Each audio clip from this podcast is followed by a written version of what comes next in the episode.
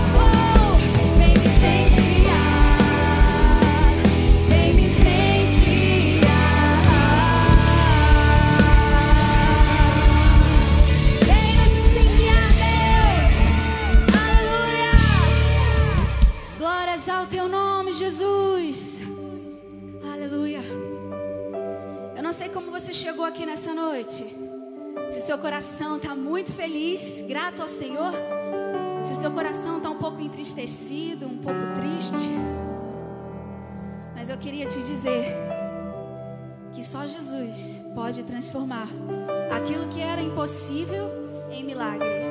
Só Jesus pode transformar o seu impossível em milagre. Aquilo que talvez você não acredite que possa acontecer, Ele pode transformar em milagre. Você crê nisso? Ele é o Deus do milagre. Aleluia. Nós cremos, Senhor, que o Senhor é o nosso Deus, o Deus que faz milagre.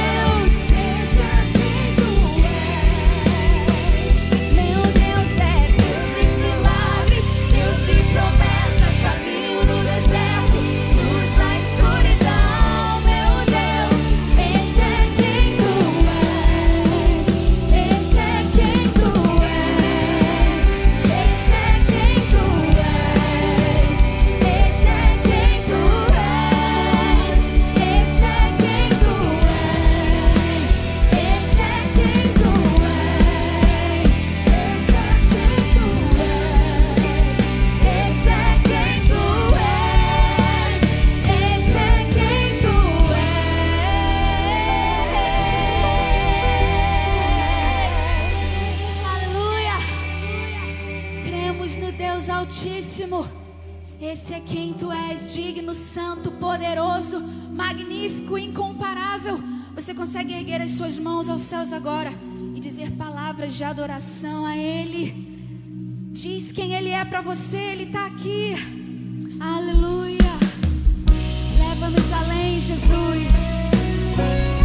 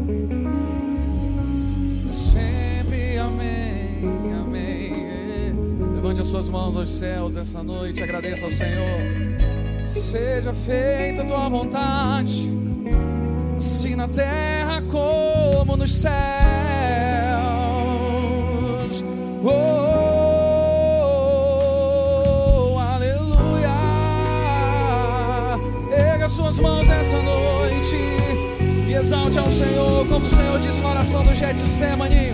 Se for possível, passa de mim esse cálice. Todavia seja feita a tua vontade.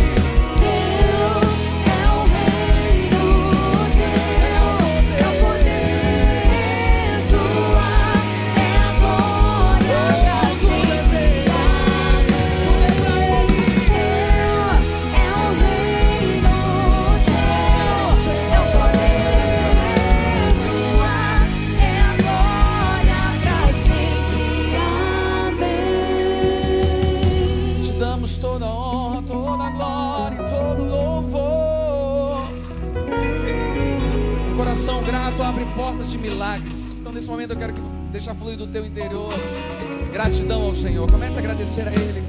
Talvez você diga, ah, mas eu tive um dia tão atribulado. Ah, meu querido, mas é nesses momentos que a gente se apega no Senhor e diz: Senhor, Tu és a minha força. Tu és o meu socorro presente na hora da angústia. Ah, meu querido, você está no culto da resposta, mas você pode ser uma resposta para Deus. Você pode ser uma resposta de fé. Você pode ser uma re- resposta de adoração. Ah, Deus, vai visitando cada coração nesse momento. Cada um que está assistindo esse culto pela transmissão, Deus, que seja tocado pelo Teu Espírito. Que receba, receba o toque do Senhor. Bendizemos o teu nome, Senhor.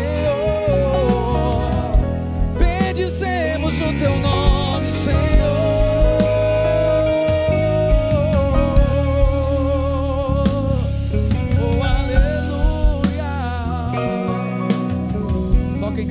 Nós, Senhor, para a honra e glória do teu santo nome. Se você crê na presença do eterno Deus nesse lugar, se expresse aplaudindo a Jesus. Forte aplauda o Senhor.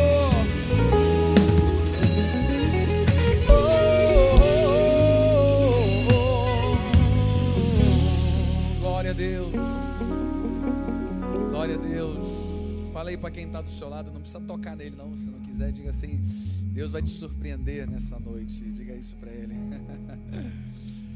Glória a Jesus. Você pode sentar por alguns instantes. Deus é muito bom. E eu queria conhecer quem está vindo pela primeira vez aqui no, na nossa igreja. Você está nos visitando, é a primeira vez que você está vindo. Queria que você ficasse em pé. Al- alguém entre nós? Temos ali uma, uma jovem, né? Tia do Lucas, amigo meu, e a Marcele, né? Que estão, são lá de Búzios, estão aqui. Pode ficar em pé também, Lucas. Estão visitando a gente. Tem aqui uma jovem, um casal ali, muitas pessoas, olha, tanta gente abençoada. Olha, eu quero dizer, não, fica em pé. É o, é o culto todo para ver se volta. fica só um pouquinho. Olha, depois de Jesus Cristo, vocês são as pessoas mais importantes para a gente. Sejam muito bem-vindos. A igreja está tão feliz que queria dar um abraço em vocês, mas é em tempo de fim de pandemia, em nome de Jesus, né? Nós queremos aplaudir a Jesus pela vida de vocês. Vamos aplaudir a Jesus pela vida deles. Olha, voltem sempre, tá? Deus abençoe. Pode sentar. Queridos, esse é um momento onde nós vamos estar continuando adorando ao Senhor com, os, com tudo que Ele tem nos dado, com os nossos bens, com a, com a primícia né, daquilo que Ele tem abençoado a nossa casa. É, a gente sempre fala daquilo que Deus realmente quer fazer na nossa vida, daquilo que o desejo de Deus.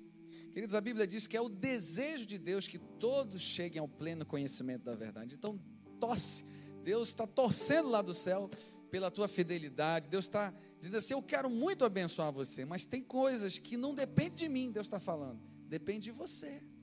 A Bíblia diz que Ele já nos abençoou com toda sorte de bênção nas regiões celestiais. Mas a palavra de Deus, na Bíblia, existem muitas promessas, que elas só são ativadas mediante a nossa ação, e não tem mais nada a ver com Deus. Aí a gente fica orando para Deus, dizendo: Deus, faz alguma coisa. E Deus lá de cima fala: faça você, porque eu já fiz. Então, queridos, a bênção sobre a nossa vida, que tange a área financeira, também é dessa mesma forma. A Bíblia nunca nos disse que seríamos milionários se dessemos dízimos e ofertas. Mas a Bíblia também fala em Provérbios que a alma generosa prosperará. É o que está na Bíblia. A alma generosa vai prosperar. Então, queridos, eu acredito que Deus tem um plano para fazer nesse mundo, especificamente no Brasil, no Rio de Janeiro, através dessa igreja. E se Deus já decidiu abençoar, Deus não é um Deus que faz as coisas incompleto. Você concorda comigo?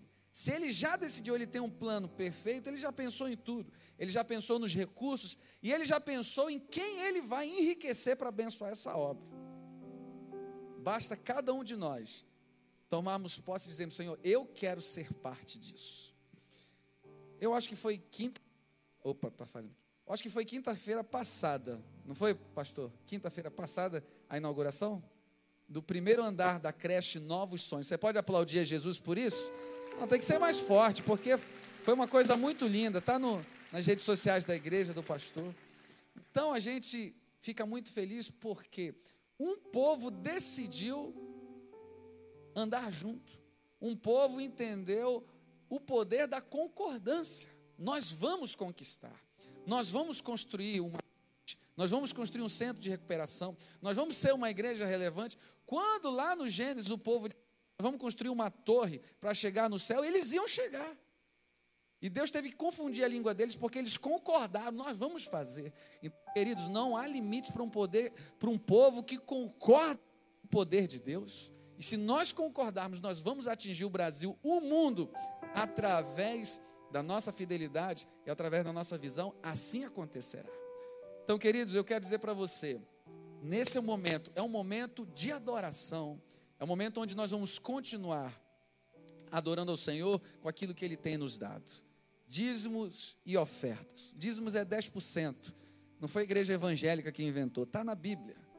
E, e a Bíblia diz: Fazei prova de mim, se eu não vos abrir a janela dos céus e derramar sobre vós uma bênção tal.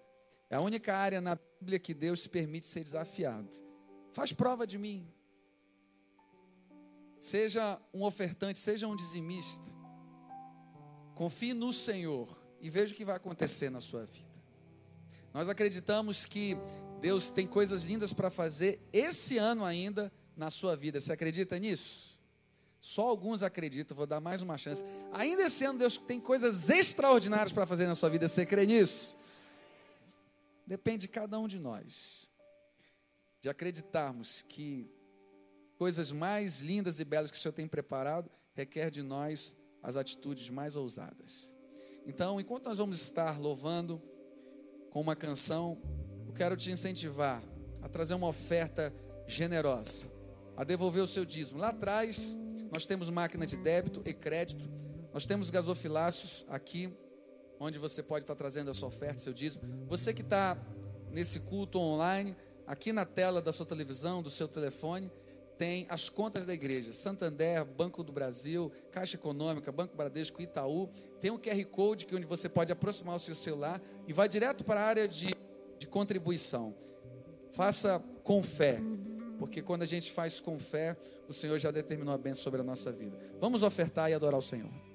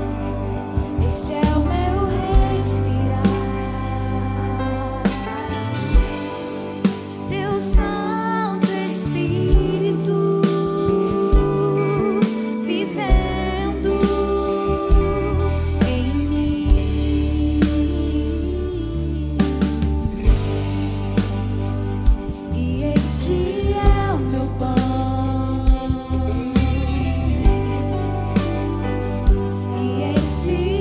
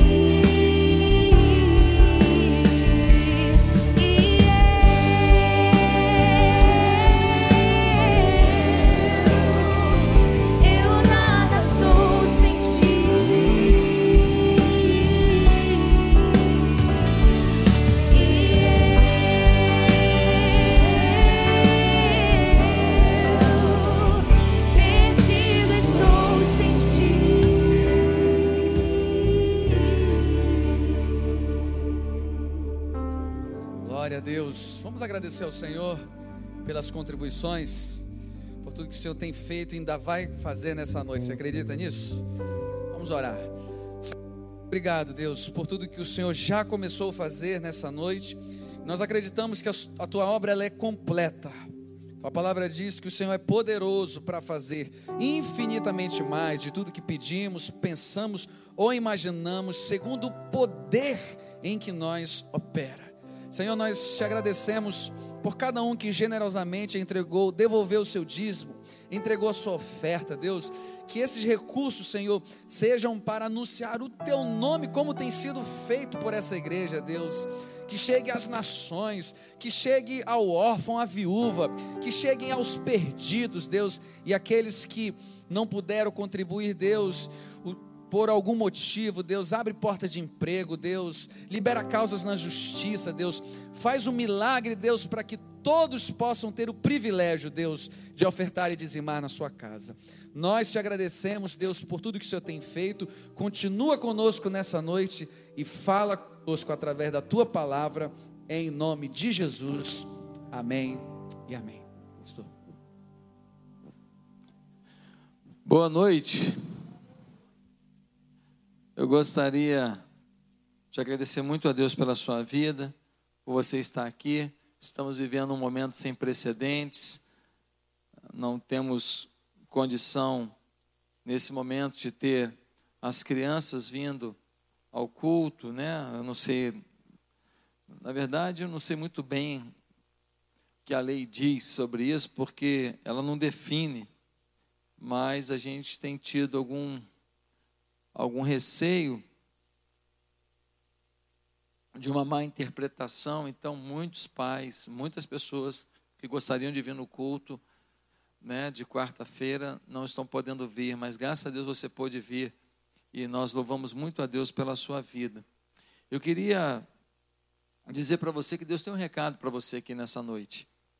E eu queria que você abrisse a Bíblia com a expectativa de ouvir esse recado, de ouvir essa frase, de ouvir essa sentença, de ouvir esse diagnóstico, de ouvir essa solução de Deus para o momento que você vive. Abra em Lucas capítulo 13. Nós vamos ler a partir do verso 10. Lucas capítulo 13. Cadê a irmã Marilene e o Roberto? Cadê? Eu queria que esse casal ficasse de pé. Esse casal trabalhou comigo aqui no início da igreja, lá na casinha ali do Rio Mar. Eles agora são da nossa igreja lá em Vitória, né? Então estão conosco hoje, mascarados, como manda o protocolo, né? Bem-vindos, tá? Que bom ter vocês aqui. Maravilha. Gente, vamos lá. Lucas 13, versículo 10 diz assim: Uma mulher curada no sábado. Certo sábado, Jesus estava ensinando numa das sinagogas. Ali estava uma mulher que tinha um espírito que a mantinha doente. Havia 18 anos. Ela andava encurvada e de forma alguma podia endireitar-se. Ao vê-la, Jesus chamou-a à frente e lhe disse: Mulher, você está livre da sua doença. Então lhe impôs as mãos e imediatamente ela se endireitou e passou a louvar a Deus. Indignado porque Jesus havia curado no sábado, o dirigente da sinagoga disse ao povo: há seis dias em que se deve trabalhar, venham para ser curados nesses dias e não no sábado. O Senhor lhe respondeu: Hipócritas, cada um de vocês não desamarra no sábado o seu boi ou jumento no estábulo e o leva dali para dar-lhe água? Então essa mulher, uma filha de Abraão, a quem Satanás mantinha presa por 18 anos, não deveria no dia de sábado ser libertada daquilo que aprendia? Tendo dito isso, todos os seus oponentes ficaram envergonhados, mas o povo se alegrava com todas as maravilhas que ele estava fazendo. Queridos, há pessoas que lutam para resolver problemas na sua vida e nunca conseguem. Há pessoas que enfrentam algumas situações na família, na vida financeira, nos relacionamentos e sempre andam para frente um passo, dão um passo para trás. Anda para frente dois passos, dá um para trás, aí anda mais um para frente, dois para trás. Está sempre no mesmo ponto e às vezes a coisa está piorando. Esse é o caso dessa mulher aqui. Essa mulher é uma mulher que ela está encurvada. Gente, eu não sei aqui quem tem problema de coluna, não sei se você em casa que está me ouvindo tem problema de coluna, mas assim, eu sinto dores da coluna. E toda vez que eu vou dormir, eu tenho que dar uma hum, alongada para cá, uma alongada para lá, e aí eu durmo. Eu sempre tenho que dar uma uma organizada na minha coluna antes de dormir, senão a posição fica desconfortável, senão dói. Problema de coluna é uma coisa horrível. Essa mulher, ela vive curvada. Ela vive curvada. Ela não consegue olhar para frente. Ela não consegue administrar as dores. Ela não consegue ter uma postura que mostre às pessoas saúde, que mostra às pessoas equilíbrio, que mostra às pessoas tranquilidade. Muita gente, por exemplo, fuma, sabe que o fumo mata, mas não consegue se livrar, sim ou não? Está curvado diante do cigarro. Muita gente diz que não é bêbado, mas bebe todo dia, socialmente. Mas quem bebe todo dia socialmente gerou uma dependência. Fica sem beber uma semana inteira socialmente também. Vamos ver como é que vai ser a reação. Vamos ver se vai ser tranquilo. Uma pessoa que bebe todo dia, ela é alcoólatra. Ah, não, é porque faz bem para o sangue. Ai, Jeová. Faz bem para o sangue. Tem outras coisas que faz bem para o sangue. Não comer essas gorduras que você come, não tomar refrigerante, não tomar café o dia inteiro. Tem outras coisas boas também. Fazer caminhada, fazer exercício. Essa você deixa de lado. Você só pega a que você quer justificar, né? Toma vergonha na cara, né, gente? Pelo amor de Deus. Gente, quantas pessoas que ganham dinheiro, mas gastam mais do que ganham, sim ou não? Pastor, eu estava ganhando bem, mas agora, por causa da pandemia, eu quebrei. É mesmo? Estava ganhando bem? Estava ganhando quanto? Estava ganhando 8 mil. É mesmo? 8 mil é. E por causa da pandemia você quebrou? É, quebrei. Quanto tempo que você está ganhando 8 mil? Ah, tem 5 anos que eu estou ganhando bem. Caramba, cinco anos ganhando bem, tu não conseguiu fazer uma reserva para segurar três meses? O que entra, sai. O que entra, sai. Você está parecendo aquele jogador de futebol. Ele começou a ganhar um dinheirinho, já compra logo um carrão. Já chega na loja, o cara fez: Ah, meu irmão, tu tem que andar com um carrão. Aí ele já volta para casa com um carrão e com um bloco de nota para pagar um carnezão dessa grossura, sim ou não? Aí o moleque pô, não vai bem na outra partida, tal, tal, tal, fica no esquecimento do clube, acabou a carreira dele e o carnezão está lá. E o carnezão está lá. Gente, em que área de sua vida há necessidade de conserto? Hoje Deus tem uma palavra para você. É que você precisa consertar o que está torto na sua vida. Hoje você precisa endireitar a sua vida. Muitos de nós não estamos endireitando a nossa vida porque a gente, às vezes, não quer ver a realidade. Tem uma área na sua vida que está curvada. Tem uma área na sua vida que está muito curvada. Você está quase beijando o chão já. Você já está tão curvado, você está já quase arrastando o nariz no chão e você não percebe. Querido, enquanto lemos o texto, quero mostrar princípios fundamentais para que a vida de alguém seja endireitada. Por isso, vamos ver os princípios desse texto? Primeiro princípio: a igreja é o lugar certo para quem quer se endireitar. A mulher foi para a sinagoga. A mulher chegou na sinagoga. Chegou na sinagoga torta. Jesus olhou para ela e falou: Vem aqui para frente. Ela veio para frente e falou assim: Endireita agora. Ela, pum, acertou. Ela acertou. Se tem um lugar bom para endireitar as pessoas, é a igreja. O que significa que quando tem gente que não está endireitada aqui dentro, nós temos que ter paciência e amor. Porque muita gente quer que todo mundo que está aqui dentro já esteja endireitado. Não, não está endireitado, mas veio para a igreja, que bom. Aqui tem chance de, de endireitar. Ah, mas aquela menina ali vem com uma roupa indecente. É aqui que ela vai endireitar, começar a andar com uma roupa legal, bonita, moderna, mas apropriada. Pô, aquele cara faz uns negócios, pastor, tem um cara aí cheio de mutreta os negócios dele. É mesmo? É, amigo, o cara é enrolado. Pastor, torce para ele ir embora. Não, vamos torcer para ele ficar. Ué, mas torcer para ele ficar, não para a gente concordar com o que ele faz, mas para a gente ajudar ele a endireitar ele. Ajudar o cara a sair dessa vida miserável, maldita, que uma hora vai dar um 10 tiros de 38 na boca dele, parar com essa palhaçada e viver para Deus, sim ou não? Ah, mas tem um cara aqui na igreja, pastor, tem um cara ali, o cara é adulto. Ah, ele é adúltero. É, pastor, esse vagabundo vem para cá. Não, não, olha só. Ele é adulto, veio para a igreja. Por que, que ele veio para cá?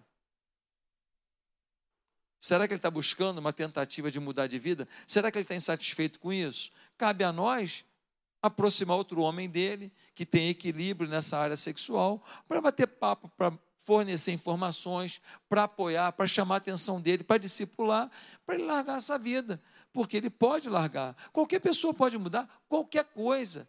Qual a diferença do adulto, do homossexual, do, do que faz isso, faz aquilo? Irmão, qualquer conceito na vida de uma pessoa pode mudar se ela quiser. Qualquer pessoa, seja para um lado, para o outro, para aqui, para lá, pecado é pecado, e ponto final. O que é errado, o que não traz felicidade, pode ser mudado. Mas nós temos que saber que aqui na igreja, a gente está aqui para receber gente. Aqui é o lugar certo para endireitar. Nós temos que parar de achar que a igreja é lugar de gente perfeita. Pastor, eu vou me afastar da igreja. Ah, é? Vai. Por quê? Não, porque tem uma pessoa lá na igreja insuportável. Não, cara, tem duas.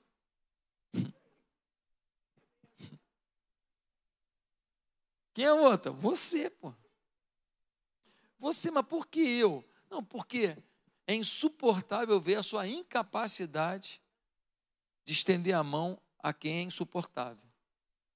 É insuportável ver que Cristo morreu na cruz por você e você ainda está esperando que as pessoas sejam perfeitas para você. Você não consegue dar o um mínimo de sacrifício diante do sacrifício que Jesus já fez por você. Segunda coisa que a gente aprende no texto é que a igreja não é o templo, mas se encontra lá de tempos em tempos.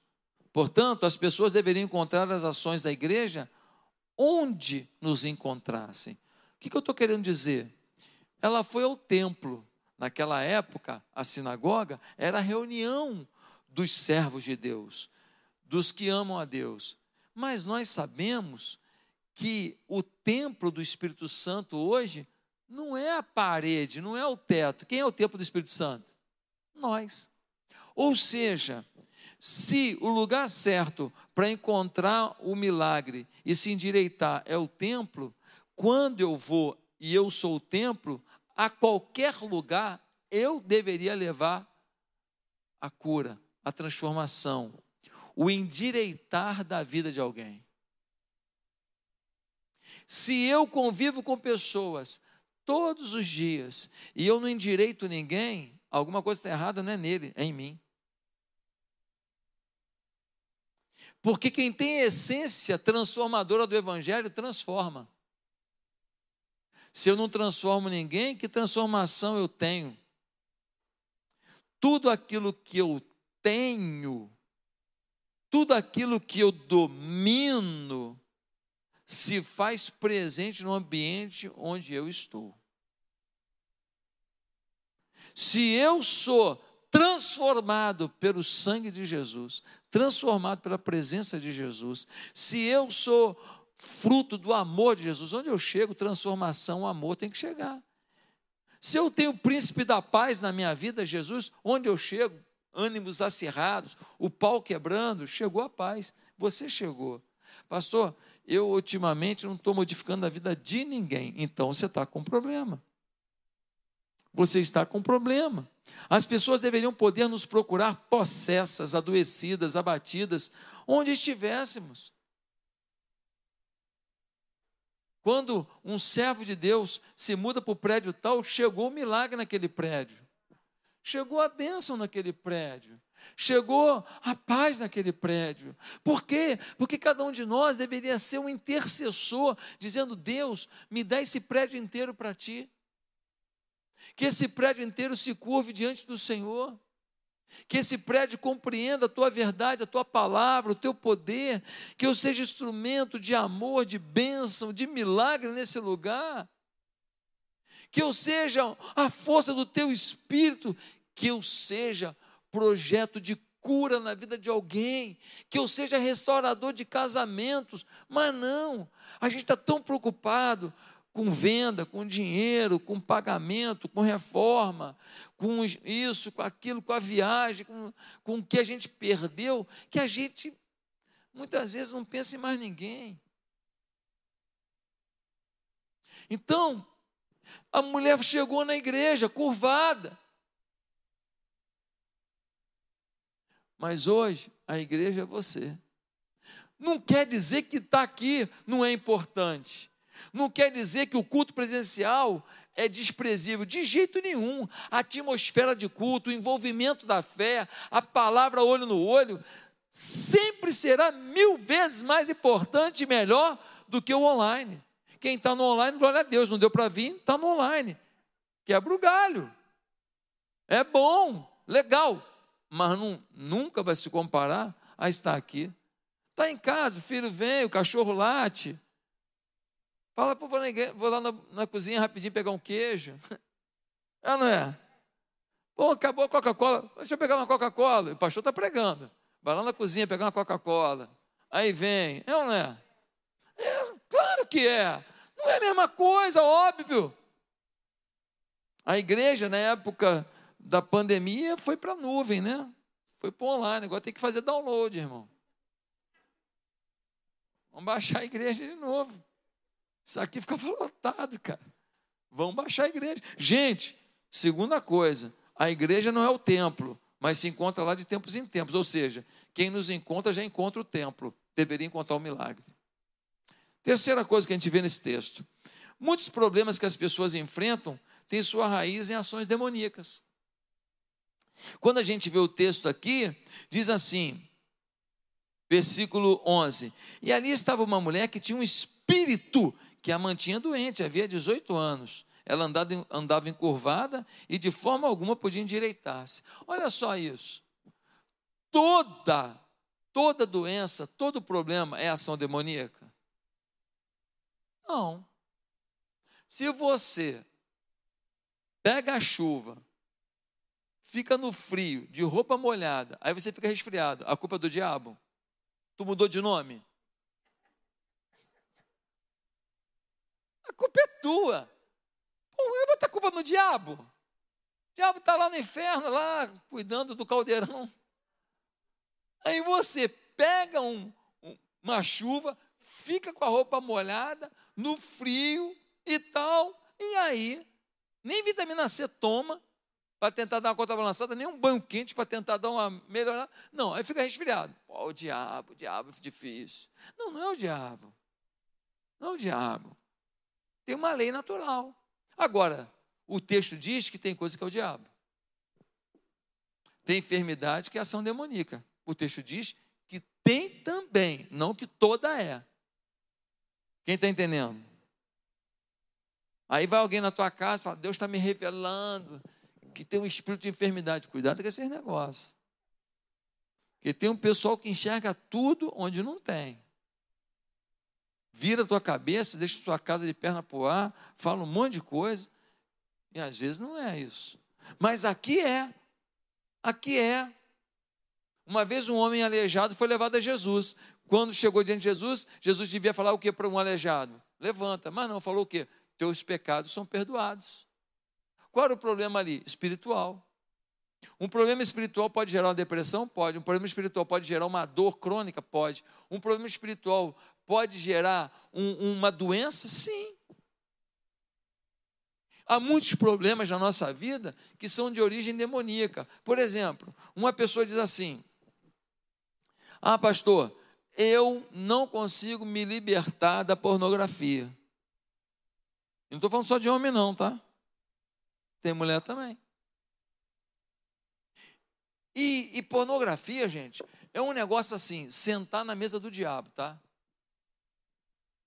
Pornografia é um mal do nosso tempo. Durante a pandemia, eu li reportagens dizendo que a pornografia disparou e a pornografia é uma série de imagens demoníacas, pessoas drogadas se prostituindo, pessoas é, é, tomadas por espíritos de sedução, pombagira, Zé Pilinta, maldade, capetagem mesmo, diante das pessoas fazendo sexo. Isso traz um problema espiritual incrível. Isso quebra valores e alicerces emocionais de forma muito forte. Isso desgoverna a cabeça. Tem gente que está tão dependente disso que é como se fosse um vício de cocaína. E talvez alguém que está me ouvindo aqui hoje está dizendo, pastor, é o meu caso. E que bom que você está aqui. Já falei aqui, que bom, que aqui é lugar de endireitar. E eu queria te dizer que é possível. Eu queria te dizer que é muito possível e que depende de você ressignificar. Depende de você falar, o que, que vai levar isso a mim? Eu vou ficar com essas imagens na cabeça, eu vou me sentir mal com Deus, vou me sentir sujo. As minhas orações, orações eu nem vou querer fazer, e se eu fizer, eu não vou ter cara de pedir, porque eu sei que não estou legal para receber. Isso traz um trauma, um peso para mim. Isso pode prejudicar meu casamento, isso pode prejudicar a minha vida antes de casar. Você sabe que algumas pessoas não dão no couro do casamento. O cara está tão viciado na pornografia que na hora que tem uma mulher de verdade, ele. É sério. Na hora que tem a mulher dele, ele está tão viciado com aquela coisa, aquela coisa secreta, aquela coisa pecaminosa, que alguma coisa lista com a mulher da vida dele, com a mulher que Deus deu, ele já não tem o mesmo, o mesmo apetite, o mesmo desejo. Gente, isso é muito sério. Eu estou falando que é muito sério, está acabando com um monte de casamento. Um monte de casamento. Então, gente, isso é coisa demoníaca.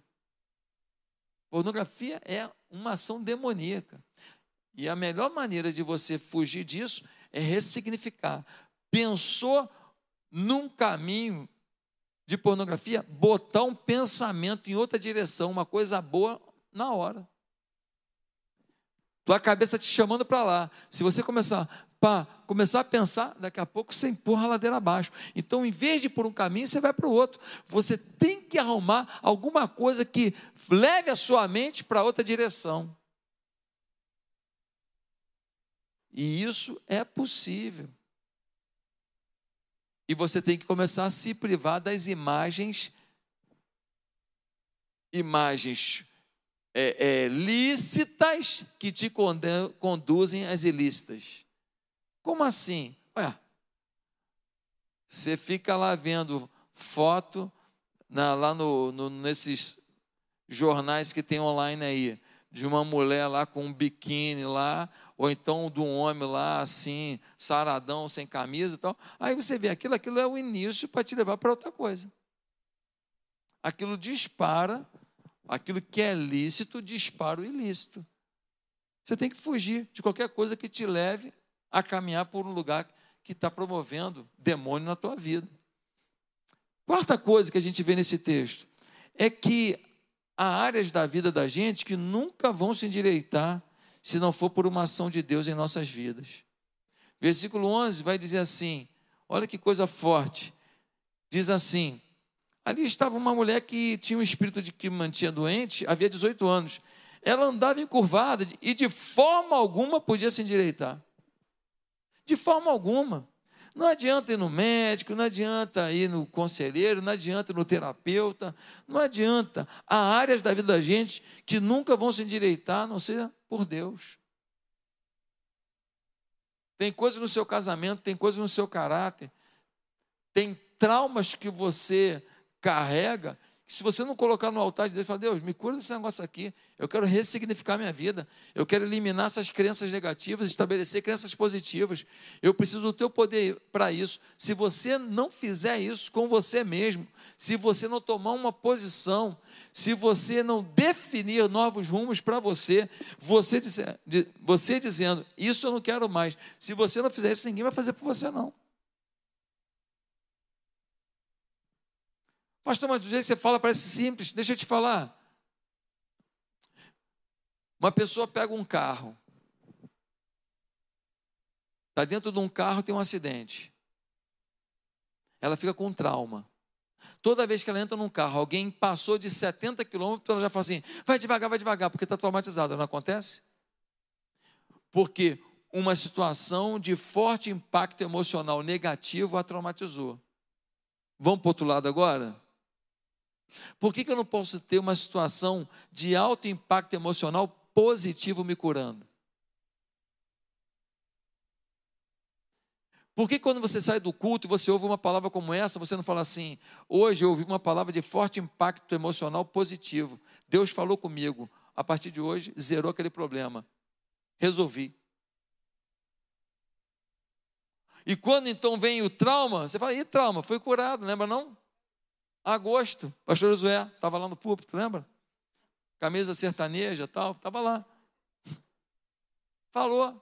Forte impacto emocional negativo traumatiza. Forte impacto emocional positivo cura. Pelo poder do Espírito Santo. Você tem que se endireitar. Alguns aqui não são dizimistas. Você tem que se endireitar. E aproveitou para falar de dinheiro. Não, aproveitei para falar de endireitamento de postura. Você quer o melhor de Deus e não quer dar o básico que Ele pede? Você quer milagre na sua vida financeira e você não quer abençoar os que precisam com o mínimo que é 10%? Você quer que Deus abra portas e para as que Ele já abriu, você não quer fidelidade? Gente quer umas coisas sem a menor condição. É o cara que fala assim: Eu quero que você me respeite, esposa. Mas o cara xinga a mulher, dá beliscão, empurra ela. Você quer respeito não dá? Você quer que Deus seja fiel a você e você não é fiel a Ele? Então, assim, a gente precisa hoje sair daqui endireitando, gente. Outra coisa que a gente vê nesse texto é que há pessoas que só serão endireitadas se a igreja as notar. Tem pessoas que vêm para cá precisando ser endireitadas. Mas sabe de uma coisa? Elas sentam nesses bancos e parece que elas são invisíveis, porque ninguém as nota. No versículo 12, nós temos uma dica. Qual é a dica do versículo 12? Diz assim: Ao vê-la, Jesus chamou-a à frente. Jesus notou a mulher encurvada. Será que você está notando as pessoas encurvadas no seu caminho? Será que você está notando as famílias encurvadas no seu caminho? Será que você está notando os amigos encurvados no seu caminho? Encurvados pelas drogas, encurvados pelo adultério, encurvados pela mentira, encurvados pela tristeza, encurvados pela depressão, encurvados por uma vida vazia, encurvadas pelo materialismo, encurva, encurvadas pela, pela é, é, pelo ateísmo, encurvados pela incredulidade, encurvados pela, pela, é, é, pela luxúria, encurvados pelo hedonismo, encurvados pelo erotismo, encurvados pela sexualidade distorcida, encurvados pela, pela, pela inveja, encurvados pela disputa desenfreada com a própria esposa, com o próprio esposo, com o próprio cônjuge, encurvados pela tristeza. Você está notando isso? Jesus falou: Vem cá, vem cá. Está encurvada, não está? Estou. Vem cá. Eu te notei. Há muitas pessoas que não vão chegar ao céu porque nós não as notamos. Elas gritaram: Eu estou aqui. Algumas levantaram a mão e vieram aqui à frente, dizendo: Eu quero Jesus. A gente pegou a ficha e encaminhou para você, para a sua célula. Ninguém ligou. Acontece. Eu não vou mentir que não acontece. Acontece isso. Ninguém ligou. A pessoa disse: Eu estou aqui. Eu quero endireitar. Alguém pode me ajudar? A gente pega a ficha e fala: Ó, oh, irmão Fulano, o servo do Senhor. E o irmão do Fulano, servo do Senhor, diz: Não vou te ajudar. Eu tenho minha vida para cuidar. Eu tenho meu dinheiro para ganhar. Queridos, uma outra coisa que a gente aprende nesse texto é que se Jesus colocar a mão na vida de uma pessoa, ela pode ser imediatamente endireitada. Diz o versículo 12: Mulher, estás livre da tua enfermidade. Jesus não ficou de conversa fiada, não, foi direto ao ponto. Por isso que eu queria dizer que toda vez que tem um culto a Deus, tem presença de Deus, amém? Se tem presença, tem poder. Todo culto deveria ser uma ministração do poder de Deus na sua vida. Todo culto deveria ser uma cura na sua vida, um milagre na sua vida, uma transformação na sua vida, uma mudança de postura. Dia desse, eu chamei a atenção de uma pessoa, aí a pessoa, não. Foi até bom, porque aí eu me curei. Por que, que não curou antes? Só quando fez besteira que curou. Só quando foi chamada a atenção. Só porque foi descoberta que curou. Por que a gente só cura certas coisas quando a vergonha chega? Por que a gente só resolve certas coisas quando a humilhação chega? Quando o casamento acaba? Quando o filho cai num casamento horrível, numa derrota? Tem coisa que a gente não tem como resolver. Eu entendo isso. Mas tem muita coisa que a gente está vendo que tem um problema e a gente não tenta resolver. A gente não vai para Deus, a gente não jejua, a gente não ora. Qual foi a última vez que você ficou um dia inteiro sem comer nada em espírito de oração? Qual foi a última vez que você pegou um sábado, acordou de manhã, porque sexta-feira, de repente, segunda a sexta, você acha que trabalha, fica difícil jejuar? Tá bom. Qual foi a última vez que você, sexta-feira, meia-noite, não comeu mais nada? e passou um dia inteiro no sábado em jejum e oração, lendo Bíblia, orando, buscando a Deus por um problema na tua casa? Qual foi a última vez que você guerreou por um plano de Deus na sua vida? Ah, não, chamei umas irmãzinhas de oração para orar comigo por esse problema. Legal, terceiriza mesmo. Pede pelo iFood. Dá para mandar umas três irmãs de oração aqui? Paga no cartão. De repente até parcela. Tem coisa que você não tem como terceirizar. Se Jesus colocar a mão na vida da pessoa, ela pode ser imediatamente endireitada. Deus quer endireitar a tua vida hoje aqui. Mas mais uma coisa que eu noto aqui é que não adianta Deus endireitar uma área da sua vida sem endireitar a sua vida espiritual. Ah, meu dinheiro, minhas finanças. Ah, saúde do, de alguém na minha família, ah, o problema da minha casa, ah, a reforma do meu apartamento, ah, arrumar um emprego, tá? Olha o que vai dizer o versículo 13. Versículo 13 diz assim: Então lhe impôs as mãos, e imediatamente ela se direitou e passou a louvar a Deus. Não foi endireitar, o endireitar da coluna mais importante foi o endireitar do coração. E olha que interessante aqui. A mulher deu louvor a quem? A Jesus? Deu louvor a quem? A Deus. Ué, mas quem curou ela foi Jesus. Essa mulher endireitou muita coisa. Essa mulher percebeu que aquele que a curou era realmente o Filho de Deus. Ela percebeu algo teológico muito profundo. Estou diante do Filho de Deus que se fez homem, veio ao mundo para me endireitar. Ela deu louvor a Deus. Deus, muito obrigado pela cura que o Senhor promoveu. Gente, que coisa interessante.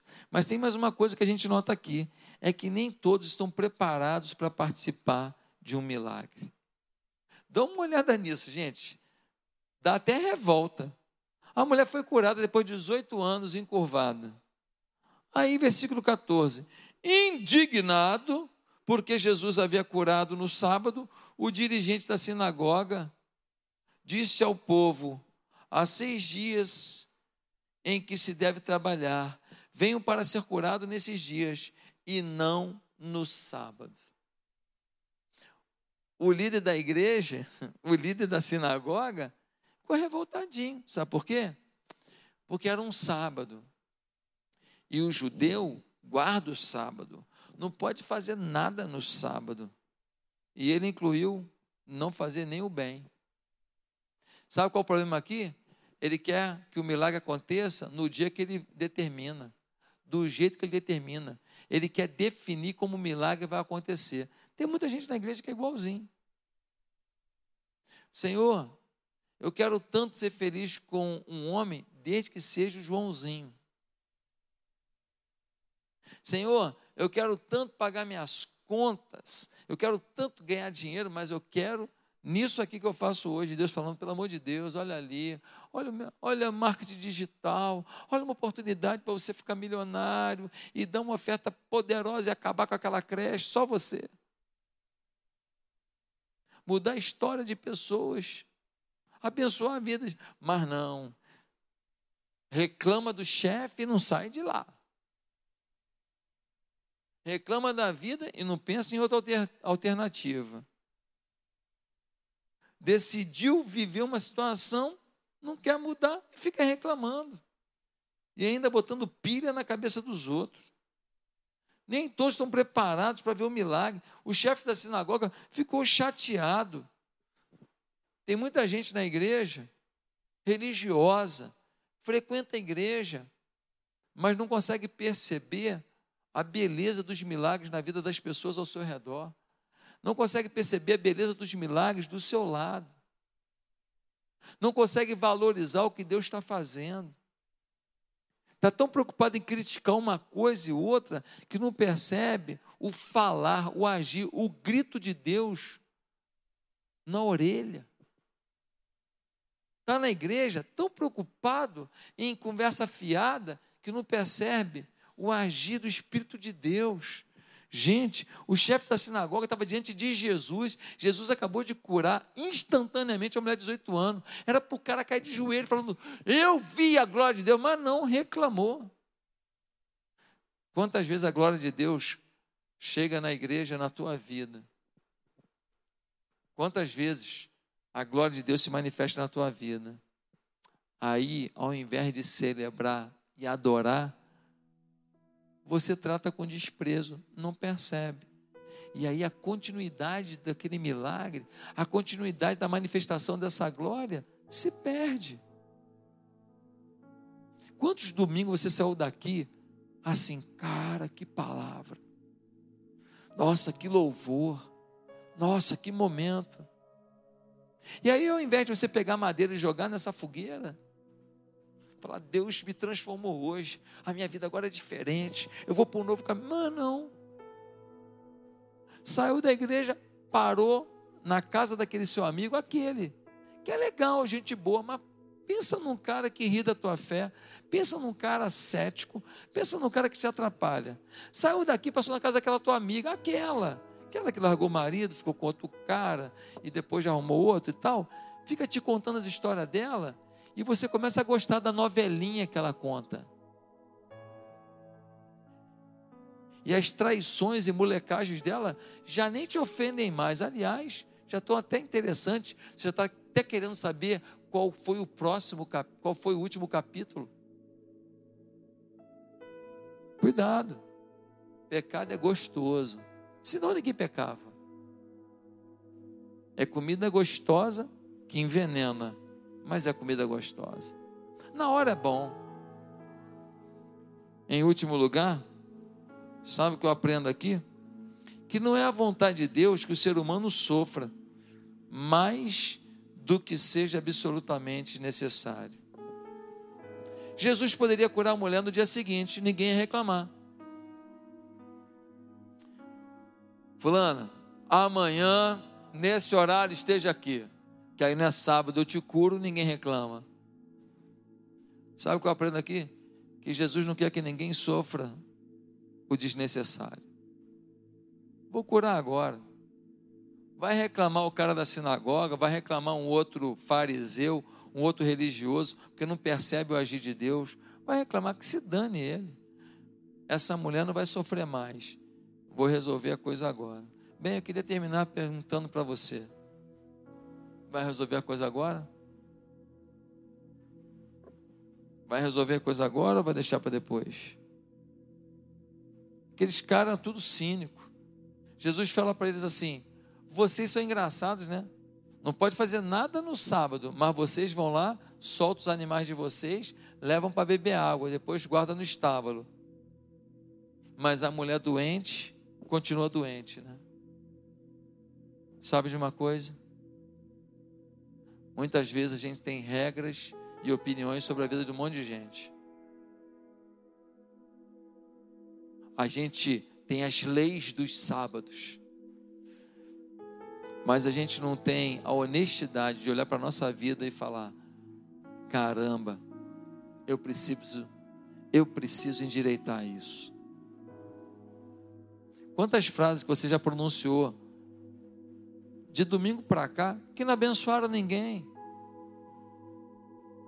Quantos julgamentos você já liberou sobre a vida dos outros?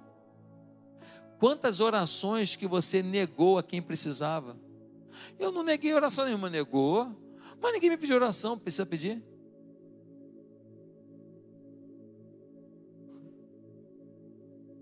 Ah. Ah, quer dizer então que você vai dar oração para quem pedir? É isso mesmo?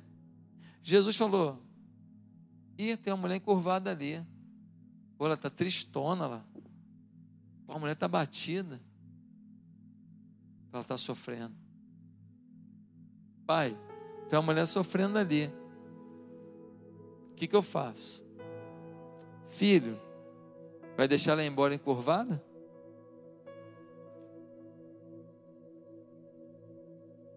Ei, mulher, você aí. Eu? É, você. Você que está chorando, vem cá.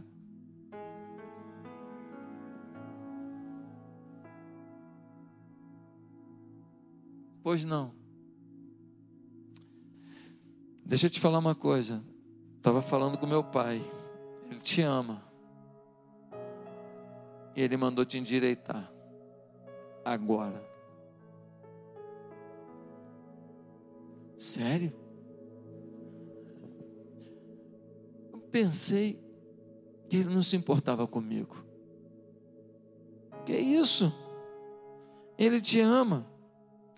E aquilo que hoje gera essa curvatura, essas dores na tua vida, servirão para a manifestação da glória de Deus.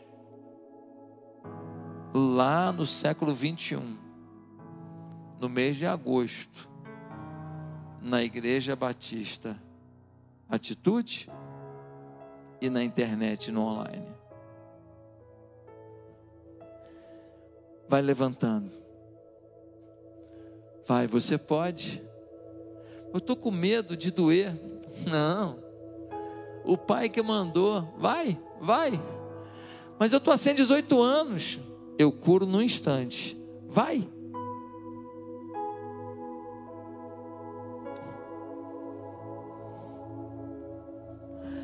Eu estou curada. Eu estou curada. Glória a Deus. Glória a Deus. Eu pensei que eu ia ficar assim o resto da vida. Oh eu estou curada. Os religiosos a criticaram. O povo que viu glorificou a Deus, diz a palavra.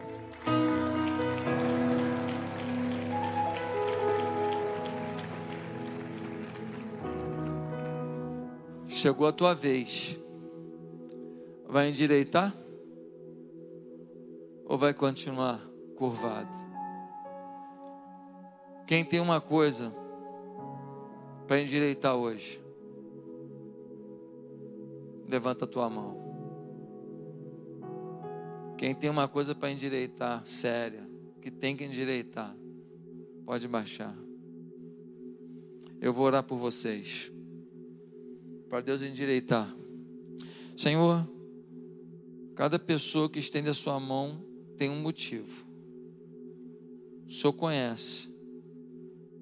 E eu quero declarar que o Senhor está endireitando essas vidas agora, para saírem daqui revestidas pelo Teu poder, revestidas pelo Teu milagre, no nome de Jesus.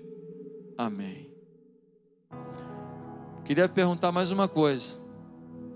Quantas pessoas aqui reconhecem que não tiveram uma experiência pessoal com Jesus, uma entrega total a Jesus? E você vê aqui hoje, mas te falta alguma coisa. Eu queria te falar, não dá para endireitar a vida se você não dá o primeiro passo. Quer dizer, Jesus controla a minha vida. Só Ele pode fazer com que você permaneça ereto na área encurvada. Você não quer hoje fazer uma oração confessando Jesus como Senhor da sua vida, pedindo perdão dos seus pecados? Você em casa não quer fazer isso? Pedir perdão dos seus pecados, receber Jesus como Senhor da sua vida, aqui dentro ou em casa. Quem quiser hoje começar uma nova vida com Jesus, curva a sua cabeça, faz uma oração comigo, ninguém precisa ouvir. Diga assim: Santo Deus, eu peço perdão pelos meus pecados. Eu peço que Jesus mude a minha vida. Eu vou endireitar, mas eu sei que endireitar é com Jesus. Eu recebo como Senhor da minha vida, no nome de Jesus. Amém. A igreja continua de cabeça baixa. Eu quero perguntar: quantas pessoas aqui oraram comigo dizendo, Eu quero uma nova vida com Jesus? Se você orou comigo dizendo isso, levante bem alto a sua mão e abaixa em seguida, eu quero orar por você. Deus abençoe.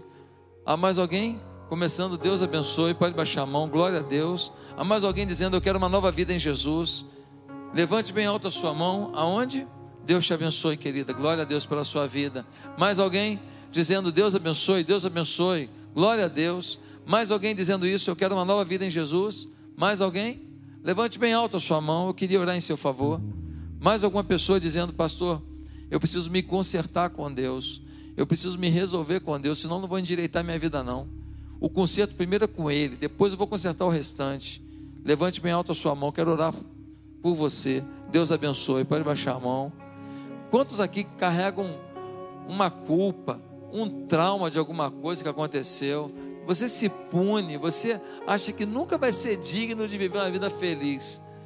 Hoje Deus quer que você jogue fora isso esse sentimento ruim, essa crença negativa, Deus quer trazer sobre você agora a certeza de que a felicidade está disponível, porque Deus te ama. Levante bem alto a sua mão. Se você quer começar essa nova vida em Cristo hoje, tem mais alguém? Deus abençoe. Pode baixar a mão. Mais alguma pessoa? Mais alguém? Eu vou pedir que todo mundo que levantou a mão, que você fique de pé no seu lugar. Aonde você está? Onde você está mesmo? Você que levantou sua mão dizendo: Eu quero uma nova vida em Jesus. Eu quero uma nova vida em Jesus. Vocês que atenderam esse apelo meu, fica de pé. Onde você está? Isso. Fica de pé. Tem mais gente. Isso. Fica de pé. Isso. Fica de pé. Eu queria que os nossos líderes aqui fossem até vocês. Nós queremos pegar o seu nome. Nós vamos orar por você, clamar pela sua vida. Agora deixa eu perguntar: você em casa está tomando uma decisão com Jesus? Quer viver uma nova vida em Jesus? Tem aqui um número de telefone, tem um WhatsApp ali. Vai no WhatsApp e escreve ali naquele WhatsApp: Eu quero Jesus. Eu quero. Nós vamos pegar os seus dados, orar com você, te mandar uma correspondência. Nós queremos te ajudar no caminho da fé, tá certo? Você não vai caminhar sozinho, não vai caminhar sozinho. Tem muita coisa na estrada para te prender. Você precisa de Cristo na sua vida. Então, tá aqui, ó. 21 98 222 0112. 21 98 222 0112. Você liga, você vai nesse WhatsApp e escreve: Eu quero Jesus. Agora as pessoas estão aqui. Tem alguém que levantou a mão que está sozinha ainda? Tem, né? Ô gente, está faltando aqui. Está faltando aqui. Cadê? Pode ir lá, tem uma irmã lá sozinha lá, pode ir lá. Irmãs da recepção, ajuda aí, ó. Chega pertinho aí. Vai nas pessoas aí que estão aí. Sozinha ali, ó. Isso, vai lá. Pega os dados, olhem com essas pessoas. Nós vamos clamar a Deus agora. Santo Deus, para cada pessoa que tomou a decisão ao teu lado, eu peço no nome de Jesus que o teu milagre aconteça, que a tua bênção aconteça, que a tua transformação aconteça. A partir de hoje, a área encurvada vai se endireitar, porque começou o processo e o processo se inicia no encontro com Jesus. A mulher foi curada, mas primeiro foi até Jesus. Senhor, ministra sobre essas vidas uma cura, uma libertação, e sobre cada pessoa em casa, pelo online, que está escrevendo ali, eu quero Jesus no WhatsApp, derrama o teu milagre sobre eles. Transforma essas vidas, no nome de Jesus. Amém. Que Deus te abençoe.